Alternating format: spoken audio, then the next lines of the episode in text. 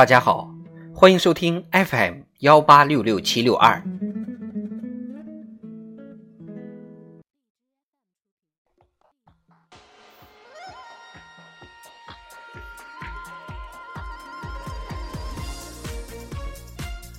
人民论坛，读书看见更开阔的世界。作者李整。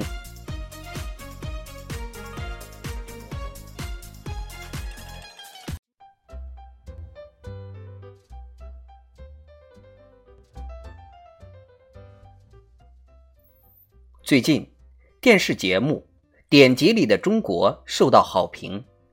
节目聚焦中华优秀文化典籍中的经典名篇，以对话的形式营造了故事讲述场，让传统典籍更加可亲可感。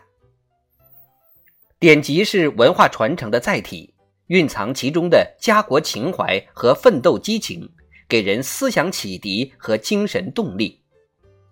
通过一本书，在时间上思接千载，在空间上视通万里，这其实揭示出了读书的另一层意义，即超越一个人的现实处境。书本虽小，但就像一个时空容器，黄鸟于飞、集于灌木的美丽意象，金戈铁马、气吞万里如虎的宏大场景，究天人之际。通古今之变的深沉思考，古今中外都可尽收其中。人们翻开书籍，就如同打开了一个辽阔的精神世界。无论是坐在写字楼的隔间，还是挤上早晚高峰的地铁，在日常生活之外，人们还向往着诗和远方。书籍就好比是想象力的翅膀，让人们得以去。俯瞰山川大地，去对视日月星辰。通过阅读，人们往往能体验更开阔的人生境界。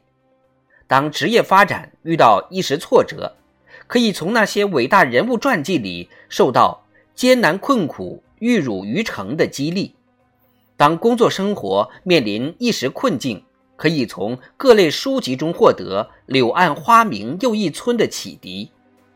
通过读书，人的精神变得更加丰盈，心胸和视野变得更加宽广。因此，可以说，读书提供了一个跳出来看待事物发展的宽广视野，一个从全周期认识事物的完整视角。这是一个重要的方法论。我们工作生活在当下。但如果我们仅凭当下来认识当下，则可能会产生“不识庐山真面目，只缘身在此山中”的偏差。因此，我们需要通过书籍打开一种上下五千年、纵横几万里的视野，从更长远的历史周期获得完整而全面的认识。读书可以让人从一世来看一时。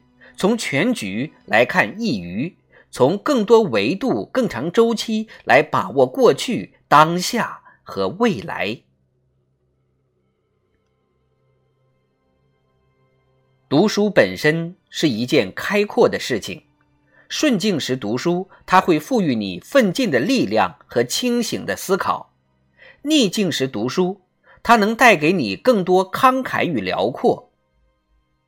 世界读书日。是一次阅读的提醒，从这里我们既能向外看见更广阔的世界，更能向内看见一颗与世界同样宽广的强大内心。